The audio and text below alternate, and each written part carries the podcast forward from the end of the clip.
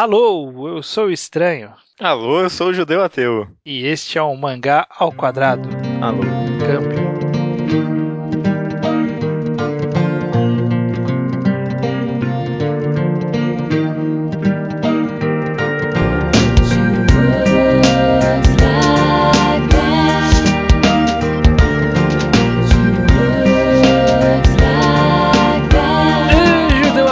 Estamos aqui reunidos para mais um mangá ao quadrado de número 42. 42, 42, é isso aí, é isso aí. E estamos desta vez com um tema bastante vago, mas a gente vai discorrer um pouquinho sobre o o tema aqui. Vamos tentar falar um pouco sobre a experiência de iniciar a leitura no mundo dos mangás. É um papo meio nostalgia para quem esteve lá, é um papo para Hum. quem está correndo esse caminho, talvez, e é um papo para quem você, você talvez esteja tentando levar alguém a ler mangás aí na sua vida e você não sabe, não se lembra dos problemas que você passou ou não sabe como lidar com os problemas que as pessoas podem passar ao serem introduzidas nesse mundo. Lembre-se agora, né? É, vamos aqui conversar um pouco sobre como foi com a gente, o que, que a gente acha. Um papo, Vamos conversar sobre, né? Conversar um sobre. papo aqui, um papo. Um papo. Que, Ó, quase vi você falando aí um papo de bar, Eu hein? ia falar um papo descontraído. É. Mas eu achei descontraído um adjetivo tão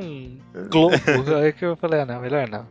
Beleza. Então, pra começar, Judeu, uma pergunta de cunho pessoal. Qual Hum. foi seu primeiro mangá sabendo que era um mangá? Naruto. Naruto? Naruto. Juro, juro você, cara. Naruto. Eu comecei meio tarde, eu acho que. ah, não tarde, né? Mas um pouco depois a, a ler mangá. Eu já tava, sei lá, acho que no primeiro ou segundo ano do ensino médio. Ainda, ainda era aquelas pessoas que ensinam médio, mas ainda abro o Cartoon Network de vez em quando, sabe? Sei, sei, sei. Eu vi Naruto passando, aí eu vi o anime. Quando eu acabei de ver o anime, eu fui ler os mangás. Em papel ou você leu pela internet? Não, não, ilegalmente, pela internet. Olha Meu só. primeiro mangá comprado foi Death Note. Nossa, então foi recente até. É, não, bem recentezinho. É, pois é. Tem muita gente que tem uma história com os mangás, né? Ah, eu acompanhei, não sei o que sair aqui, não sei. Mas eu, eu tenho uma história até que recente, mas sempre com essa, esse meu ar meio arrogante, eu sempre fui tentando ver as coisas um pouco mais desconhecidas. E agora estou aqui com essa minha maravilhosa vida. É por isso que você tem um, um desconhecimento de muitas obras de conhecimento público, por assim dizer, como por exemplo Samurai X. É, nossa, cara, juro você, muito provavelmente, viu? Eu também não morei no Brasil, então, tipo, várias. eh, Digo, minha infância não foi no Brasil, então várias, vários animes que o pessoal conhece, eu não conheço, sei lá, por exemplo, nunca vi Cavaleiro do Zodíaco. Nada. Olha aí. E você, diga. diga. Justamente Cavaleiros do que foi meu primeiro mangá. É, o número que- 2. Eu comecei pelo 2, porque eu fui fazer uma operação na época e aí minha mãe comprou alguma coisa pra eu ler na banca. Eu falei, ah, compra um quadrinho pra mim. Ela voltou com Cavaleiros do Zodíaco 2, por causa do desenho. Foi uma boa experiência, um bom começo? É, assim, né? Já. não, não digo que foi ruim, porque você tem aquela, aquela nostalgia do passado, né? Sim, sim. E eu achava interessante. Mas é, eu, eu. É porque assim, nessa época eu tinha pouco quadrinho em casa. É, o que eu fui ter mais quadrinho foi alguns anos depois que eu ganhei de um vizinho, herdei de um vizinho aqui que ele tinha uma caixa, eu ia na casa dele ler, e aí ele ia Hum. jogar a caixa fora, deu pra mim e eu ganhei uma caixa aqui. E aí eu tinha muito o que ler. Mas antes disso, eu tinha, sei lá, 10 quadrinhos. E eu lia eles em, em loop, assim, sabe? Incessantemente. Então eu sabia o volume 2 de cor praticamente. Isso e, sei lá, Turma da Mônica, né? Não, é, eu tinha, eu tinha uma da turma da Mônica que eu lembro até hoje de alguns trechos de umas histórias aqui. Isso Um do, do, é, do Cebolinha começando a voar e falando: "Xi, xi, é, Estou voando, Xi, acabou a força. É, eu sabia de cor a história inteira. Enfim, eu só fui voltar pro mundo do mangá é, mu- muito depois. Eu, quando eu fui começar a comprar, que foi coisa de uns sete anos atrás. Mas, cara, então, Cavaleiro do Zodíaco, você não leu com essa mentalidade de, ah, isso aqui é um mangá. Era um quadrinho, Não, é, né?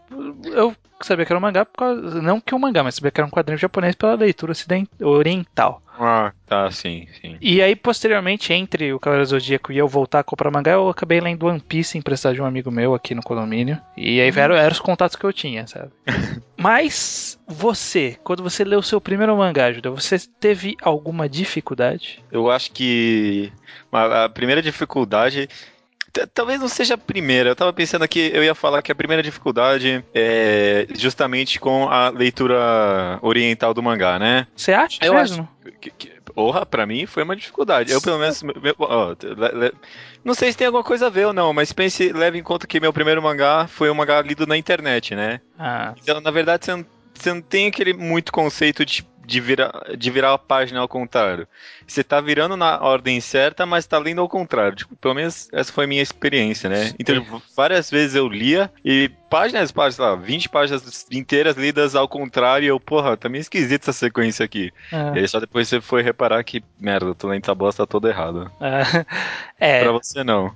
Não, porque eu comecei pelo, pelo quadrinho na mão, né? Então tinha aquela famosa página do Pare, você está começando a ler pelo lado errado. Uhum. E ela ensinava, né? Como você devia ler. Só que era, é, é, daquele jeito, né? O quadrinho japonês, ele é meio estranho em algumas disposições de balão. E aí você fica meio perdido, às vezes, em qual balão uhum. você tem que ir. Principalmente se você tá vindo de uns quadrinhos mais simples, né? Como, sei lá, Comics Turma da Mônica, Turma da Mônica mesmo. Uhum. E, mas o, o problema é esse, é, tipo, é bem pontualmente alguns quadrinhos, mas eu acho que depois que você acostuma com a leitura oriental, tipo, nas primeiras 10 páginas, você acaba pegando o fluxo, sabe? Eu até, eu até conversei com a, com a minha namorada que eu comecei a ensinar a ler mangás há pouco tempo. É, você tem maior experiência para falar nesse podcast, né?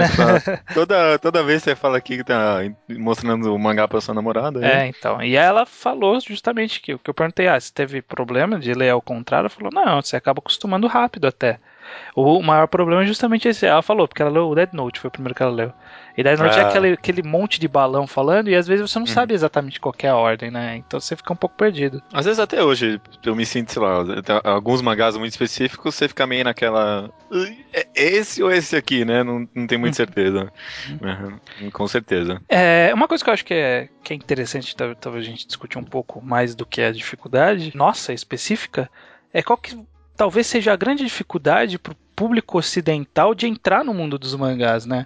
Porque eu vejo que, de uma forma geral, a gente, a gente que está inserido no mundo, a gente sabe que existe quadrinho para todo mundo, cara. Né? Tem mangá uhum. para todo uhum. mundo, para todos os gostos. Qualquer pessoa que for, for ler a coisa certa vai gostar, porque tem tem, tem essa. É muita coisa que Essa tem, variedade, né? tem muita coisa. sempre fala isso. Mas as pessoas têm problemas para entrar para esse mundo, né, de leitura de mangás. O que, que, que você acha que impede a maioria das pessoas entrar no mundo dos mangás. É, é justamente por isso que eu fiquei meio com o pé pra trás de falar que ah, o problema de leitura é o problema é o primeiro problema que as pessoas enfrentam. Porque, tipo, eu acho que pra gente que tá há muito tempo nesse universo já até tipo, meio que perdeu essa noção, né?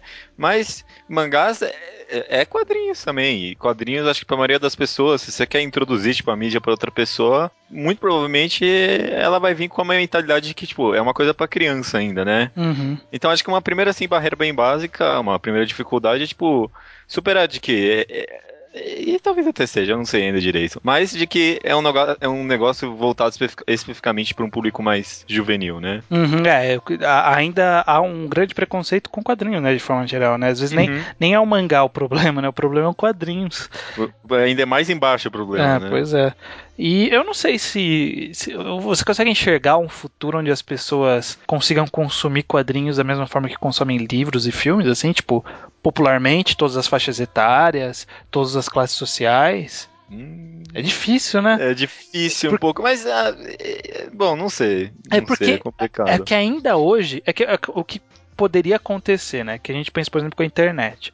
A internet, ela vai acabar se tornando uma coisa tão corriqueira na vida de todo mundo quando a juventude que foi criada é. na internet for velha. E aí, tipo, todo mundo que estiver vivo vai ter experiência na internet, de certa forma. Mas o quadrinho, o problema é que ele a, ainda não atinge é. todo mundo, né? Uhum, uhum. então, uhum. tipo, né? num nível mais casual, assim, né? Uhum. Porque, tipo, é, é, claro que a gente fala que todo mundo vê cinema, mas todo mundo vê cinema naquele nível bem raso, né? Sim, tipo, sim. Lá, os blockbusters e tal.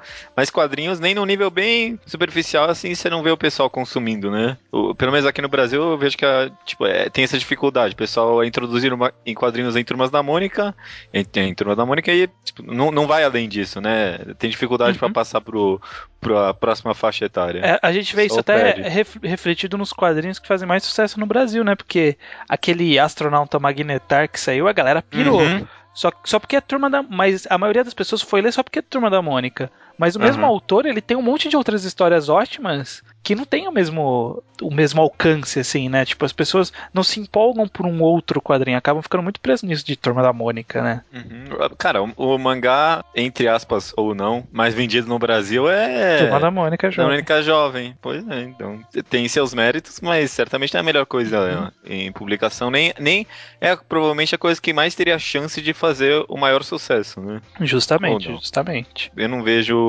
um bom futuro por muito tempo. Eu acho que quadrinhos ainda vai. Quadrinhos e mangás. Mangás, eu tô vendo a partir de agora o, o tomar o mesmo caminho que os quadrinhos têm hoje em dia, que entre, sei lá, nossa faixa etária, quadrinhos pelo menos, não mangás. Quadrinhos se tornou aquele negócio de não é mais para criança, né? Porque você, sei lá, você vai numa livraria, numa FENAC, qualquer lugar, você tem a seção de quadrinhos lá e a, a esmagadora maioria são obras adultas, né? É, então eu, mas, eu... Mas, mas você vê que o público ele, no caso de comics, pelo menos eu percebo, que é muito difícil ter gente mais jovem no mundo de comics, né? Eu vejo mangás tomando justamente esse mesmo caminho. Você acha que tá envelhecendo o público? É, é, não, mas eu, eu vejo envelhecendo. É, é, é um ah, tá. Previsão, no próximo previsão. caminho. Ah, tá. Uhum, próxima geração. Ou não, ou talvez o mangás continue conquistando os jovens e os adultos, né? É que a, a, vantagem que o, quadri, que o mangá tem sobre o quadrinho nesse quesito é que o mangá ele é autoconclusivo, né? Então, a diferença do comics que um moleque de 12 anos vai pegar agora e ele precisa conhecer 435 sagas do Homem de Ferro, é, 335 é. Re reboots do, do Capitão América para poder entender o que, está acontecendo, uhum. o mangá ele é autoconclusivo, né? Então, tipo, se ele pegar para ler, ele vai concluir a história um dia. E, e ele, ele tá lá atemporalmente concluído aquele mangá. É, e tá sempre uma renovação de títulos também, né? Sim, então, sim. É possível. Talvez o mangá não tome um caminho tão trágico assim. É. é. mas você acha que tem alguma barreira especificamente do mangá, além, além dessa barreira do quadrinho, né? Porque, por exemplo, você vê o, a cultura japonesa como uma barreira? Ah, é, toma aí. Eu não pensei justamente na cultura, eu pensei mais no estigma do mangá, mas não não, talvez. Acho que não. Acho que não, viu? Porque anime o pessoal sempre viu e nunca foi uma barreira. É. C cultura. Será que cultura. Eu não pensei nisso. Você acha que sim? Não sei, eu, eu acho que pode causar muito, muita estranheza, né? É, alguns tipos de trejeitos, expressões, é, gestos ou estilos narrativos, né? Ou dia a dia, esse tipo de coisa pode acabar sendo um problema para muita gente, né? Porque às vezes alguns mangás, e não são poucos, eles demandam um, um certo conhecimento de, de algumas características da cultura japonesa, sim, né? Sim, sim, sim. Mesmo que seja só para você saber entender o que, que é um, uma gota atrás da cabeça, sabe? Uhum, Ele exige é. que você saiba o que era aquilo, né? Ah, tá, de. É, tá, entendi. É, realmente, talvez principalmente pra uma pessoa que está sendo introduzida à mídia, né? Se a pessoa quer conhecer a mídia e for com esse estigma que os mangás têm, e ainda por cima começar a ver esse tipo de tradições ou coisas que não tem nada a ver com a nossa cultura, a pessoa vai achar estranho e não vai gostar mesmo, né? Uhum. É, certamente. Eu acho, que é, é acho que é por isso que eu acabo defendendo tanto sumiço de honorífico, por exemplo. Ah, Sa é. Sabe, é uma barreira que você coloca a mais que é totalmente desnecessária. Uhum, uhum. Eu concordo, eu concordo. Não, isso eu concordo plenamente também.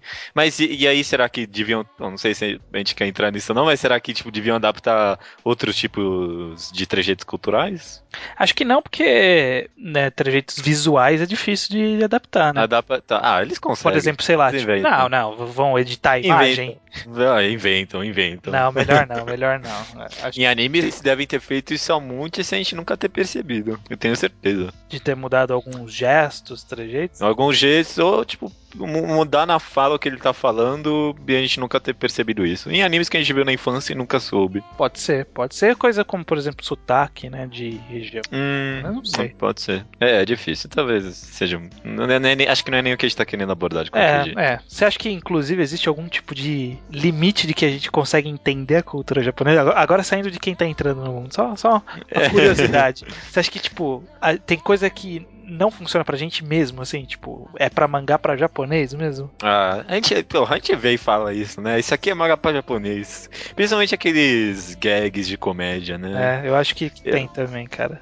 Uh, você lê aquilo e você pensa, mas eu não, eu não me identifico com isso. Eu, eu, eu não consigo, não, não, não, não, dá, não, não dá, não dá. É, é demais até para mim. Tipo, mesmo mangás normais, quando tem aqueles festivais que as meninas se vestem com kimono, eu, eu olho para aquilo e Tipo, o que, que é isso? Quando é que tá acontecendo?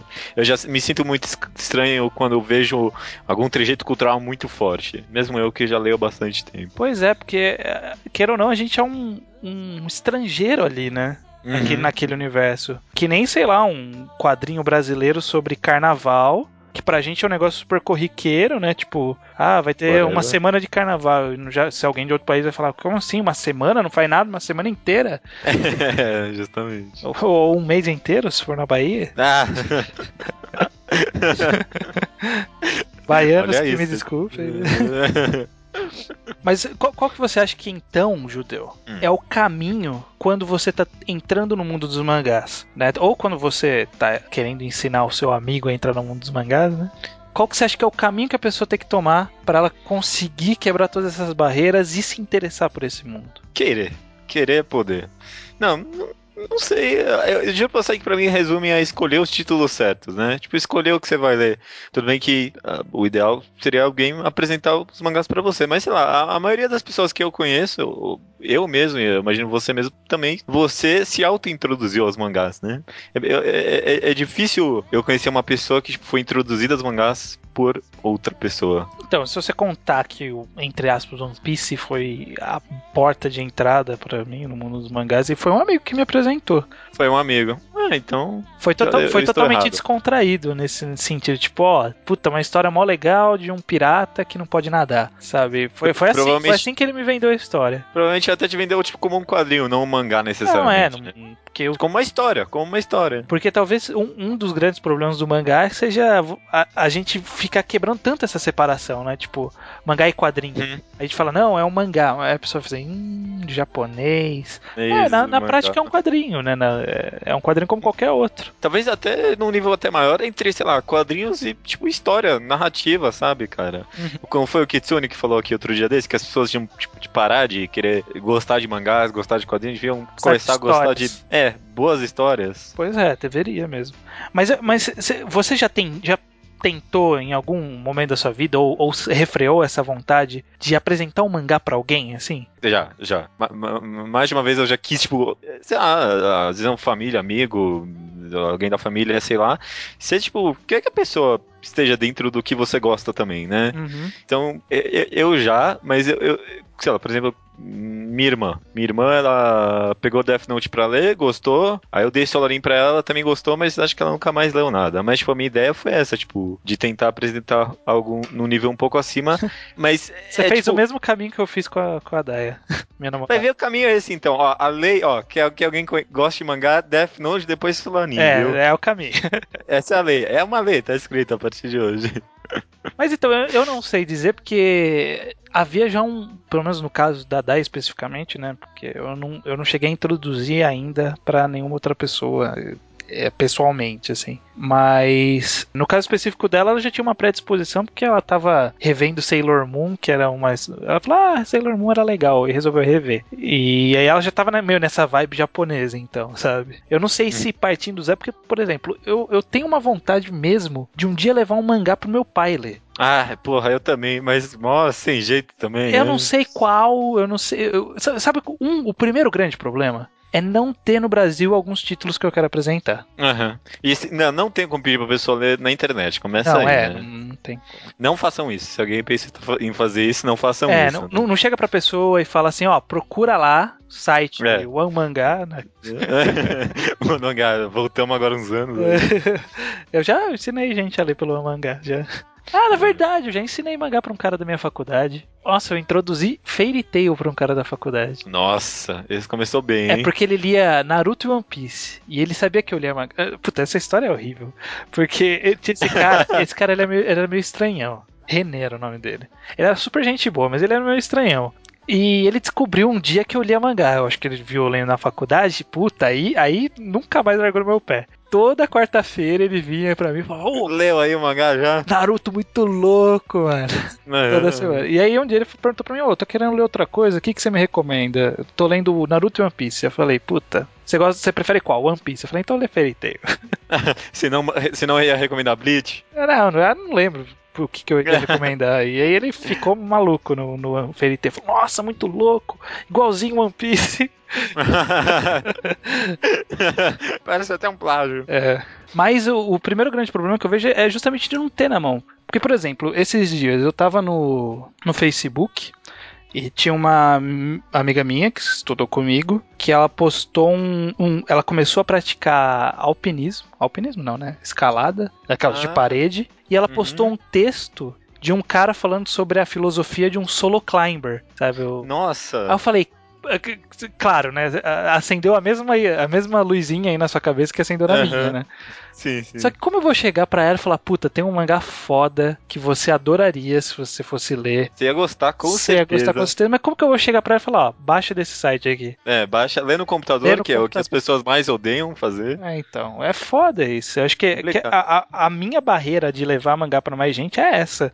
É o nosso mercado editorial deixando um pouco engessado. É, com certeza. Outro dia eu tava pensando, nossa, se eu tivesse. Se tivesse é, Sanctuary completo aqui no Brasil, era um mangá que eu ia gostar de apresentar pro meu pai. Esse, sei lá, Stardust Galaxy, que é um negócio mais sci-fi hardcore, né? É, o Stardust Memories. É, Memories, né? É, Galaxy. esse, esse, quando eu li, eu falei, caralho, é a cara do meu pai. É mangá de pai esse aí, É, mesmo, é né? muito, Acho né? que é. Aque- aque- Aquele sci-fi dos anos 60, 70. Aham, aham. É, mas é. Mas e aí, eu não, não tem, não tem. Essa é uma dificuldade, com certeza. Mas mesmo, tipo, sei lá, se a gente tivesse o título, acho que a gente ainda teria, teria essa dificuldade de, sei lá, o estigma dos mangás, né? De ser um negócio infantil, ou se não, ju, juventil. É, opa, Juventil é ótimo. Juventil. Um, um negócio extremamente juvenil, e se não juvenil, extremamente violento e desnecessariamente cheio de tripas e coisas voando, né? Hum. Acho que as pessoas têm essas duas estigmas do mangá. Ou é juvenil, ou é cheio de violência gratuita, né? Mas, mas eu não sei, porque se talvez. É, é tudo questão do mercado editorial, eu, eu acho. Porque se surgirem mangás, por exemplo, se Kokono Hito for lançado no Brasil completo, eu acho que isso vai significar que o, o mercado de mangá está num estágio onde Kokono Hito pode ser completo. E talvez, por estar nesse estágio, significa que, não sei, né? Talvez esteja se quebrando essa estigma de, de algo infantil, algo, algo totalmente entretenimento, entre aspas, sabe? Entendi. Não sei, eu, eu tenho essa esperança, sabe? De, de se, se um dia sair Kokono no Hito, eu poder, sei lá, postar um, no Facebook pra minha família e amigos que não sabem que eu leio mangá, falando, Hum. Puta, essa história é foda, vão lá ler, sabe? Como eu deveria ter feito com Tweets Entre Boys se aquela capa não fosse tão feia. é, tudo bem. Pode ser, pode ser. É, talvez tenha um futuro. É que eu, eu fico pensando aqui, acho que eu só vou conseguir fazer isso, apresentar um mangá pro meu pai quando eu tiver a idade do meu pai, sabe? Porque o mangá vai estar vai estar sendo feito pra mim, sabe? É, vai estar sendo lançado pra mim. Pode ser, pode ser. É, mas eu, eu acho, pra pra concluir meu pensamento, eu acho que nós, que somos mais conhecedores de mangás, a gente é responsável por qualquer pessoa que é mal introduzida no mundo de mangás. Ah, com certeza. Nossa, cara, 10 de 10, cons- concordo plenamente. Eu dou. Eu sempre alguém me pede uma recomendação, sempre alguém pede alguma coisa de mangás pra mim, eu dou bastante atenção porque eu me sinto responsável. Essa é a palavra. Vo- Você, como um, um fã de mangás, tem obrigação de fazer a pessoa ter a melhor experiência possível. É que nem Uhum. com cinema, cara. Tá aqui porque norm- normalmente as pessoas já têm uma bagagem de cinema. Mas quando as pessoas pedem um filme, um filme para ela, você não simplesmente sabe, chega, puta, vai ver Cidadão Kane. É, Sabe, vai mas, gostar. ah, Não quer dizer que a pessoa vai gostar. Você tem que cumprir a expectativa da pessoa, né? Você não tem que eh, recomendar a partir do seu gosto. Né? acho que é um conceito comum, mas acho que as pessoas erram nisso. Que nem você ter recomendado Fairy Tail pro cara. 10 de 10, é isso. Você pode até não ter não gostado do mangá, não sei se você gostava ou não naquela época, mas. Eu até gostava na época. Foi antes mas- do, do arco do Gerard. Ah, mas de- mesmo, sei lá, mesmo se não gostasse e recomendasse, 10 de 10, porque é isso Sim, aí, mano. sim. Você tem que recomendar a partir do gosto da pessoa. Que é algo difícil às vezes, né? Uhum, uhum. Por isso que eu acho que nós somos os, o- o- somos os maiores responsáveis por tentar fazer esse, esse nicho crescer. É, pode ser. Por isso que eu tenho um, um- um blog com o nome Mangás Undergrounds. Porque as pessoas, quem quiser conhecer mais, já tá ali. É. É, se a pessoa quiser algo mainstream, não é ali que procura, né? Não, não, nem um pouco. A não ser que seja Naruto, One Piece, Toriko. Dorico, é. Mas aí já é pra pessoa que conhece, então. É, então, mas tudo bem. Só, só como uma mensagem positiva final, mangás, é, é, comparado com outras mídias, eu acho que mangás é uma mídia muito mais fácil de ser introduzida às pessoas. Então, sei lá, tenha esperança. Você quer que outra pessoa conheça mangá, ou se ela tiver. Você parece que ela tem um pequeno, um pequeno interesse, sabe? Você vê a pessoa lá na sua casa dando uma volta e vê que ela tá dando uma encarada na sua biblioteca de mangás. então, não, tente, tente introduzir a pessoa, porque sei lá, comparado com videogames, o quão difícil é, pessoa, é introduzir uma Nossa. pessoa para o mundo dos videogames? É impossível quase. É porque é a pessoa tem que investir muito dinheiro no videogame. É, não, não, mesmo se você já tiver, cara, se você já, já tiver e quer que a pessoa comece a jogar videogame, mesmo se for algo bem normal fag, tipo lá, Street Fighter, ainda assim é difícil, a pessoa não conhece já. Muito difícil, sei lá, videogame e música. Música, música é outra mídia que ainda acho mais difícil de introduzir as pessoas do que videogame, do que, é. do que mangá. É, é, eu não tinha pensado por esse lado, até que mangá é fácil mesmo. Comparado com outras, cara, não é difícil não, tá. principalmente por essa tão abrangente que a gente toda vez fala, né? É, muito bom, muito bom, gostei, gostei. Vou, Mensagem vou, vou falar para todo mundo agora para ler mangá. Não, se, se, você não tá conseguindo convencer a pessoa, fala para ela, ó, mais fácil do que videogame. pode ser, pode ser. Então. Pior que videogame é difícil mesmo, cara. Tentei usando a mesma exemplo, a é. Daya não, não, não entrou não, em nenhum jogo. Só o, é. só o Wii Sports, só. Ah, porra, mas esse também, né? Podia tipo, levar uma, uma corda pra casa, vocês iam brincar de pular corda. O, o Wii Sports é o Death Note dos videogames.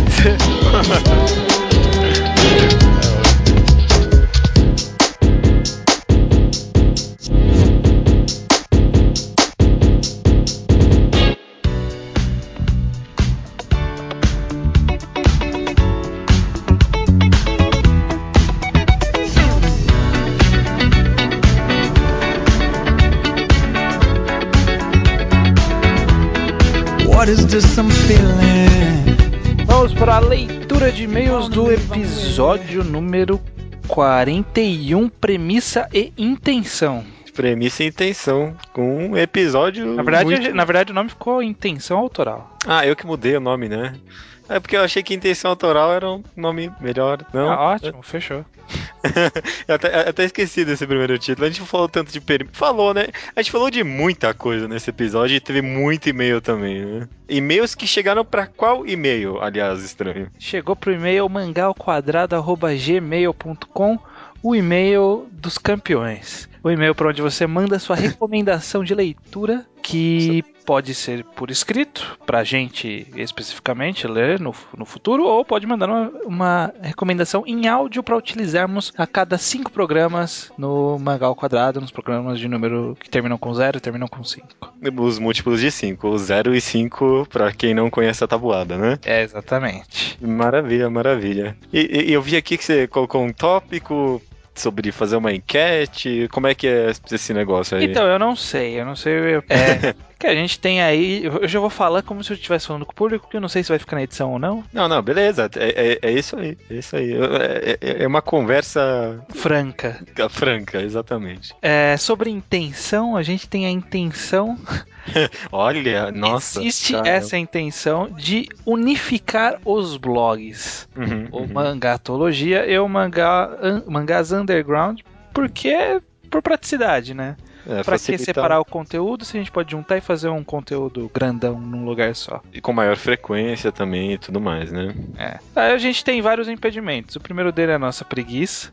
É um grande. E o, e o segundo deles é que a gente não sabe exatamente qual caminho seguir. Se a gente deve adotar um dos nomes dos blogs e juntar sobre essa bandeira, se a gente deve criar um terceiro nome, um novo blog especificamente não sabemos, não sabemos. Estamos pedindo ajuda. Não há nada de vergonhoso nisso. Estamos pedindo ajuda ao público. Ajuda não, né? Recomendações. Não vão fazer nada. A gente vai fazer. Eles vão dar a sugestão.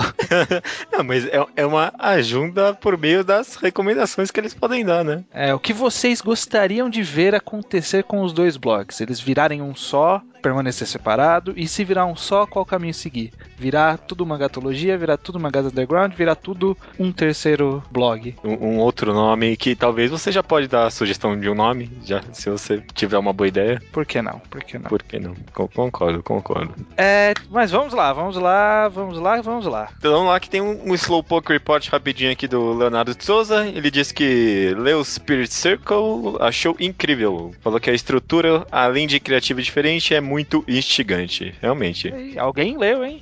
Ah, não, ok. Isso.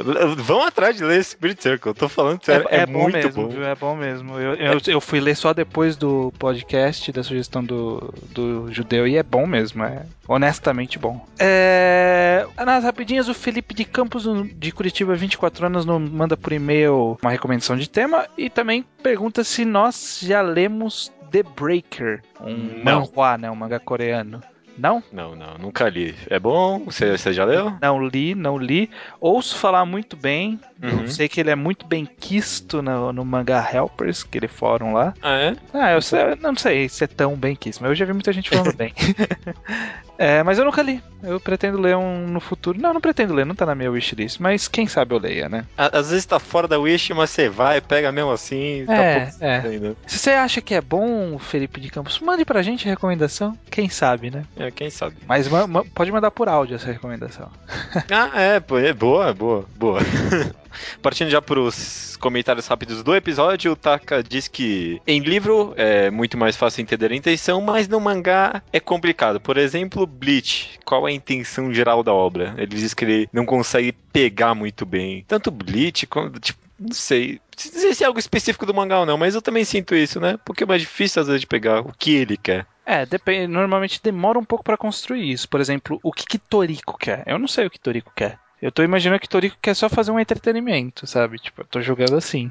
Mas. Oh, eu também. E aí? Talvez pode, pode querer mais adiante algo a mais, que nem Naruto mais adiante surgiu com essa questão de Sasuke, Naruto e tal. É. Rubens Sombrereiro comenta lá no, no Mangás Underground sobre a revelação do Ino sendo trocar de sexo e qual é o impacto disso no, na, nas, nas, nas, análises das obras dele, né? Eu, eu tinha pensado nisso, tinha até anotado, mas acabei não falando porque o programa seguiu outros caminhos. Uhum, mas, mas... É, realmente, né? Tipo, isso pode dizer muito sobre o o autor, mas a gente não tem certeza se ele já tinha essa dúvida antes, quando surgiu esse, é, esse desejo de trocar de sexo, se isso influenciou de fato a forma como ele escreveu ou não. Mas ó, uma coisa é certeza, nenhuma análise feita antes disso fica inválida de forma alguma, eu acho. Não sei. Não, na verdade, assim como nenhuma análise bem embasada é inválida, né? A gente sempre fala é, isso. Uh -huh, uh -huh, é, nenhuma análise nunca é inválida. É, tá é. certo.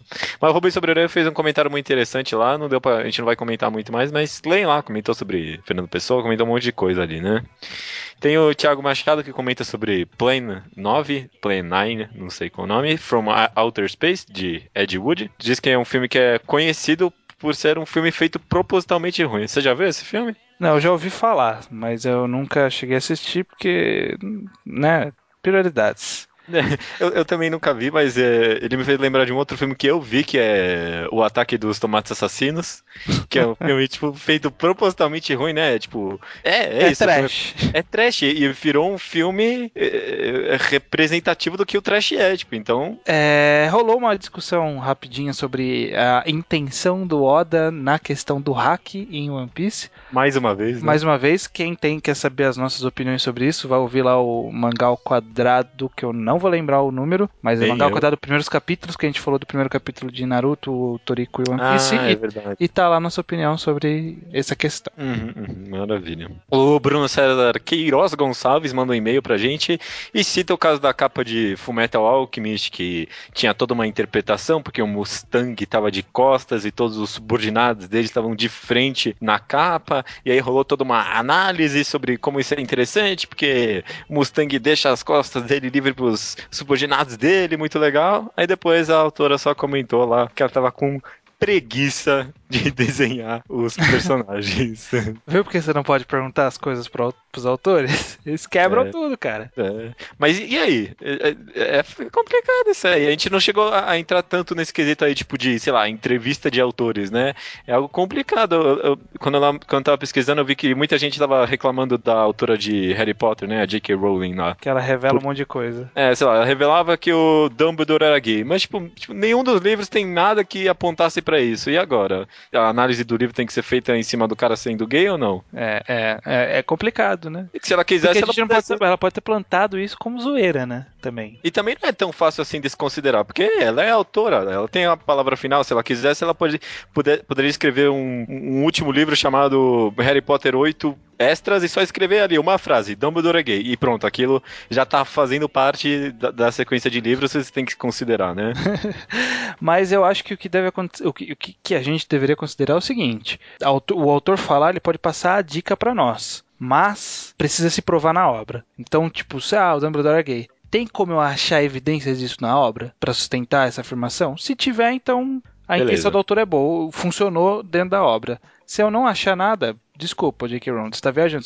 Ou, ou você tá viajando, você tá zoando a gente, ou você foi incapaz de transmitir esse, essa sensação. Não sei. Mais que, ela, mais que ela poderia escrever um oitavo livro só escrevendo isso, ela poderia, né? Poderia, poderia, por que não? E para terminar esses comentários rápidos, tem o Rafael dos Santos Tomás, diz que tem uma entrevista do Hiro Mashima, autor de Fairy Tail, que diz que ele, o, o Hiro Mashima diz o seguinte: Meu objetivo com o mangá é fazer histórias divertidas para meus leitores, ponto final. E é isso. E é por isso que Hiro Mashima é autor 10 de 10. Porque eles. Ah, ah, é. tá, ok.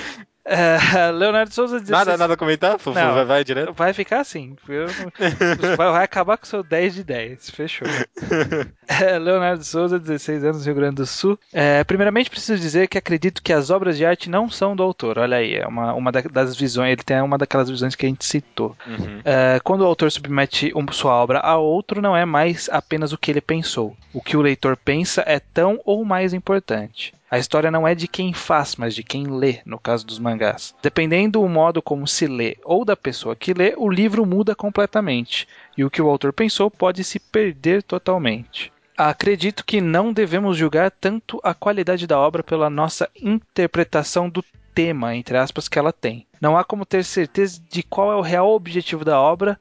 É, uma pessoa que diz que Bokurano é ruim porque não cumpriu o objetivo de boas lutas de robôs parece estar errada, mas não vejo tanta diferença de alguém que diz que Bokurano é bom, pois cumpriu o objetivo de explorar vida, morte, ética, etc. São opiniões contrárias, mas parecem dois lados da mesma moeda, julgamentos de qualidade em cima de subjetividades. O que, que você acha disso? Eu não sei. Eu, eu acho que esse caso de Bokurano é muito extremista, porque, pra mim, pelo menos, esse exemplo não funciona em nenhum das visões que você tem. Porque se você analisar pela intenção do autor, não funciona muito bem quem fala que a obra não cumpriu por não ter lutas de robôs. E se você analisar só pela obra, também não funciona muito bem, porque a obra por si só também não, não dá nenhuma evidência de que ela quer fazer lutas de robôs boas, né? Uhum, uhum. É, é o que eu penso também, que essa questão da intenção autoral, independente do que o autor quis, o que a gente pode extrair, que talvez não tenha sido a intenção dele, mas é o que a obra transmite, como se fosse a intenção dele, é justamente não fazer as lutas de robôs. Tanto que ele pula uma luta importantíssima do mangá, sabe? Tipo, no- naquele duelo filosófico que tem lá no meio, o pessoal vai lembrar, Aham. quem leu, e, e, tipo, ele não mostra a luta. Pula, pula. Ele pula, de, pula de simplesmente corta, por outra. pula pra outra, acabou a luta, sabe? Então, ele faz isso porque ele é incompetente. Eu acho que nesse caso Tava de preguiça. é, acho que nesse caso de Bokurano não se aplica. Talvez pode se aplicar a, a coisas mais vagas, tipo o, o Pum Pum, por exemplo. A gente não tem certeza exatamente do que, que o autor tá querendo, né? É, Mas- você, é, é, calma aí. No caso de Pum Pum, mil e umas análises são totalmente válidas, né? Uhum. Mas eu acho que al- alguns pontos dá pra gente relevar algumas análises. Não sei, é complicado. É. Bom, vamos lá. vamos lá, vamos lá. Tom, o Tom Sawyer, muita gente, é, ele diz o seguinte: muita gente reclama inocentemente de certas características de uma, de uma determinada obra só porque isso os incomoda. Uma reclamação famosa é a falta de maturidade de um protagonista. Acho que aí está a representação da intenção do autor. Acho que é a partir dela que temos que formular nossa crítica. Do contrário, estaremos criticando algo que não é inerente à obra. Daí que surgiu a ideia de coautoria, ou seja, o crítico como segundo autor. Praticamente tudo que se faz em críticas de cinema hoje, né? Essa crítica como, como segundo autor. É, eu, eu acho que essa questão de estar, de estar criticando algo que não é inerente à obra é mais ou menos isso que a gente estava falando aí de Bokurano, né? Mesmo que não seja a intenção do autor, é, não é inerente da obra alguma coisa e a gente não pode reclamar de algo que não é inerente da obra. Uhum. Se você está relevando a intenção do autor, será que você não deveria também relevar a intenção do leitor? O que você quer interpretar daquilo, né? É, é, quem tem mais peso, né? O leitor ou o autor? autor. É complicado. É, é, é, porque eu, por isso que eu sempre falo que você tem que julgar a obra pelo que ela é, não pelo, pelo que ela, você queria que ela fosse. Uhum. E aí agora acrescento ou pelo que o autor queria que fosse. Você tem que analisar o que ela é, nada além disso. O que ela é é algo que a gente não vai conseguir analisar em 30 minutos de comentários de e-mails, né? É, exatamente. é, Will Cave diz o seguinte, mais um tema legal. Obrigado. Sempre tive para mim que levar a intenção do autoral em conta não é só pertinente, como também uma coisa muito importante na discussão da obra. Ao mesmo tempo, sou daqueles que acredita que, uma vez lançada, a obra já não pertence mais ao autor. Compartilha da opinião do Leonardo Souza lá em cima. Uhum. Pelo menos não somente a ele. A intenção autoral é tão importante quanto a intenção, no caso dos mangás, dos leitores. Uhum. Da mesma maneira que o autor tem uma interpretação da sua própria obra, os leitores também têm a sua, e tentar entender a intenção do autor pode ampliar o seu campo de visão. Mas a É. sua interpretação nunca vai ser a mesma que a dele. Concordo, eu acho bem legal essa visão. Uhum. De, tipo, pelo menos você tentar achar já é algo que acrescenta pra você, irrelevantemente se está certo ou errado. É, exatamente. Acho que o mais importante é você tentar entender o que o autor estava tentando passar e ao mesmo tempo entender que isso não quer dizer nada. Uhum. Pode parecer contraditório, mas tentar entender a lógica da obra ou do autor pode te ajudar a, a se situar melhor na história. Mas uma vez que o autor, entre aspas, tenha colocado aquilo tudo para fora, você se torna livre de ter a sua própria interpretação. E com as diversas interpretações de cada um, a obra acaba ganhando vida própria. E pra terminar, tem o Davi, comenta pra gente. Costumo dizer que se em uma situação hipotética algum negro tenta interpretar rabiscos feitos a lápis num papel representando um porco na lama, como um cavaleiro montado em um dragão sobrevoando um planalto escandinavo, há algo de muito errado. Na semiótica costuma-se dizer que todo signo tem um, um interpretante imediato, isto é, um potencial de interpretabilidade, uma porção de significados que possam ser interpretados ali. É, semiótica aplicada de Lúcia Santaella, que eu acho que exemplifica muito bem o que estou querendo dizer. Uma comédia no teatro ou cinema, por exemplo, não está apta a levar seus espectadores ao choro, pois há nela determinadas características que delineiam o perfil de sua interpretabilidade. Eu gostei bastante desse tipo lado da semiótica que o Davi tentou pegar, porque eu acho que eu tentei explicar aquele negócio que a gente tentou concluir no, no final do programa, se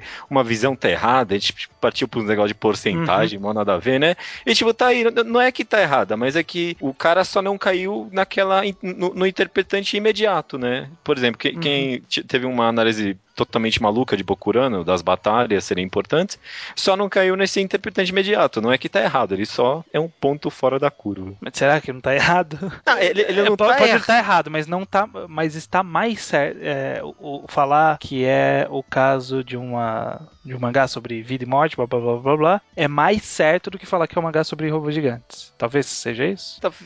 Assim, é, nenhum é certo, mas é menos errado, talvez. Não sei. Não, não acho que nenhum é errado. É, é que nem aquela analogia do The Big Bang Theory, aquela série odiada na internet. Uhum, uhum, que o cara fala que, que é errado você falar que um tomate é, uma, é um legume, ah, mas é muito mais errado você falar que é uma ponte. Uhum. e é essa ideia. É, você pode, você pode, eu posso estar errado falando que é um mangá sobre morte, mas você está muito mais errado falando que é um mangá sobre luta de robôs gigantes. É, pode ser. Eu, eu acho cê, que você não, você não tá concordando, tô sentindo. Não tanto assim. É tipo, é mais estatisticamente falando, tipo, o cara só não caiu onde ele devia cair, a culpa não é dele, sabe? Ok, mas ele. Mas, mas ele, ele tá errado, é, mesmo assim é, ele tá errado. É, é, é foda. É foda apontar o dedo e acusar. é, né? Eu não quero passar essa imagem também. Ah, eu, sei, eu, eu entendo, eu entendo. Mas. Ah, é, e tem, tem, tem um número, né? Esqueci completamente. A gente tá no episódio. Ah, é, a gente tá no episódio, episódio 42. 42 E, e agora, hein? Não, eu acho que a gente deve se ater ao óbvio. É, será? E, mesmo hoje em dia, com essa caça às bruxas de quem. De se quem diz nerd. Se diz o verdadeiro nerd, entre aspas. Hum. Eu acho que é válido a gente ressaltar, porque tem sua importância, as pessoas têm que parar de tentar fugir do que elas gostam ou não. Eu acho muito interessante toda essa mítica em volta do número, então eu acho que a gente poderia se ater a ele. É 42 porque é 42, e quem sabe que é 42 é porque é 42, né? Exatamente. Fechou? Tá justo, eu acho justo. V vamos abraçar isso, não tem porque ter medo, né? É, não tem porque ficar querendo pagar de cu, fingindo que, que está, é, está acima dessa brincadeira. É. Ah, por favor, né? Por favor. É. Ó, tô batendo palmas aqui pra você, estranho. Muito, muito bonito seu discurso. Eu ia ficar aqui um pouco receoso, mas agora estou totalmente confiante. Programa 42 é 42.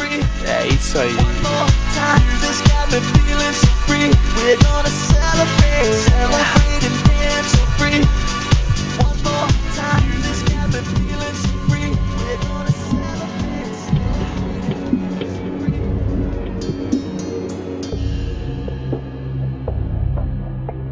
Slum Street é um lugar onde você pode encontrar alguém que dizem ser capaz de reviver a sua pessoa amada.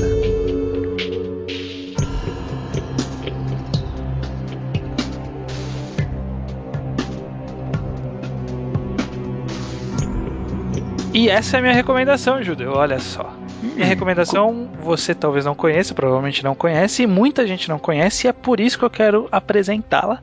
Eu poderia estar aqui mandando as pessoas lerem Slandunk, mas todo mundo sabe que é ótimo. Uhum. Mas eu tô aqui recomendando Necromancer. Hum. Veja só, Judeu. Esse mangá foi lançado na revista Shonen Sirius, uma revista minúscula da, da Shogakukan, se eu não me engano, que tem exatos quatro volumes já concluídos e conta a história de um, um, local onde uma, uma essa tal da Slum Street, na verdade uma cidade onde tem essa Slum Street, em que nesse local habita o Necromancer. No caso ele chama-se Asutsuo, é um nome muito, muito difícil de pronunciar. E você pode levar a ossada, né, os ossos, os restos mortais da pessoa que você adora e que você quer ver revivida. Uhum. E em troca de três anos da sua vida, o Necromancer revive essa pessoa. Mas claro que nunca é fácil assim, né? Tem algo, tem um trick aí no meio que você precisa ler para conhecer. Qual que, é, qual que é a parada da história? Qual que é, por que, que eu recomendo, né? Primeiro porque eu acho que é uma ótima história que pouca gente conhece, que merece ser lida. Principalmente porque ele tem uma, uma discussão interessante sobre aquele negócio do que você. É, cuidado com o que deseja, sabe? É, é, base, uhum. é, basicamente vários episódios, né? Que, que ele é bastante episódico no começo. No final ele acaba virando um, um grande arco dramático para concluir a história. Então é mais ou menos dois volumes totalmente episódicos, e os últimos dois volumes é meio episódio, meio, meio, meio episódico, meio trama. E com, com mais ou menos essa ideia. Cuidado com o que deseja. E além de um grande estudo sobre a relação das pessoas com a morte, sobre o, o, o medo de perder alguém querido, sobre diversos outros aspectos do, da relação do ser humano com a morte que é apresentado de uma forma bem simples, não é nada tão profundo, porque ele é um shonen afinal. E uma coisa que umas pessoas podem acabar ficando um pouco preocupadas ou desinteressadas é com a arte do mangá. Ela tem uma arte bastante. Tô vendo aqui. Bastante. Eu, eu diria meio caricata, mas eu acho que é uma coisa meio. quase moe, sabe? Uma estética meio moe. Não, não sei. Ela, ela tem uma, uma coisa que ela é, ela é muito desenho, ela não é muito realista. E parece, você olhando esse personagem, falar, ah, esse mangá é bobinho. Mas, cara, não se engane, não se engane mesmo. Eu fui ler, e quando eu fui ler isso, que eu acabei encontrando por acaso esse mangá, ninguém nunca me recomendou, eu achei ele sem querer. E quando eu fui ler ele, eu, eu me despi desse preconceito e falei assim: não, vamos ver para onde vai, porque eu, eu, eu, gosto desse negócio de necromante e tal. Necromante era meu personagem preferido no Diablo 2. Ah, tá. e eu, não, eu gosto desse negócio do. Eu gosto do Fausto no Shaman King, eu sou o cara do, do necromante. E aí eu falei, não, vou ler porque pode ser bom. E eu fui sem preconceitos e puta, me surpreendi positivamente. Gostei demais mesmo. É, eu peguei ele no começo do, das traduções, então tinha dois volumes só, e, e agora eu, já está concluído, pelo menos em inglês. Em português eu não achei, mas você dá um jeito aí de, de, de ler. Se viram? Se viram, mas eu acho muito legal, cara. Eu acho que, que vale a pena apresentar, mais do que trazer alguma obra bem famosinha aqui para recomendar, trazer alguma coisa que talvez não seja 10 de 10, provavelmente não é, mas é, é um, um ótimo mangá, sabe? Ele não é perfeito, porque ele tem algumas pequenas coisas estranhas, por exemplo, a velocidade com que os corpos se decompõem, mas é, liberdade estética do autor. Sabe? Tipo, o cara morre e uma semana depois leva uma ossada do cara. Porra, virou osso já. Mas, Entendi. Mas fora isso, tipo, são, são coisas que você totalmente releva em prol do que o autor tá querendo passar. Então não tem, não, não tem nenhuma contraindicação. Eu acho que é uma boa história. Não é de porrada, é, é shonenzinho de, de comportamento mesmo. E acho muito interessante ler. Mangá esse é underground, cara. Esse underground eu não conhecia, não, viu? Mas eu tô. Não tenho muito o que falar, mas tô, tô me interessando aqui. Abri o Google, pesquisei algumas imagens. Tem, tem alguns. Parece que usa de algumas formas alguns alguns estilos de arte com fundo preto interessante. Sim, sim, sim. Ele, ele, é. ele brinca bastante com cor, bem preto e branco mesmo, é, é bem uhum. escura a obra. Eu, eu acho muito interessante mesmo. Eu acho que vale a pena. Quebra o preconceito se você tiver com o traço e leia pela história. E no final você vai estar adorando o traço. Beleza, já, já tô baixando aqui, já tô baixando. Inclusive foi a primeira recomendação já feita no mangá no Mangatologia, sabia? Eu tinha um é, eu, eu, eu, eu tinha uma coluna que... disso e embora não tenha ido pra frente, foi o primeiro post que eu fiz. Ah, mas eu vi aqui, eu, eu pesquisei Necromancer mangá, deu mangatologia aqui, parabéns. Eu só tô, tô introduzindo o mangá pro mundo. É, olha só, cara, foda. Parabéns. é isso então. É, minha, minha recomendação, leiam, digam se vocês gostam. Para mim, eu quero especialmente feedback dessa, porque eu não conheço ninguém que leu. Não conheço ninguém mesmo, sabe? Tipo, eu não tenho com quem falar. Não é aquela obra que tem três pessoas que lê, não. Tem eu que li. Ou alguma outra pessoa que leu e não me falou ainda. E se você leu, então fale. E se você não leu, leia e me fale. Maravilha. Então, é isso. Até semana que vem, então. Até semana que vem. Até. Até. Até. Até.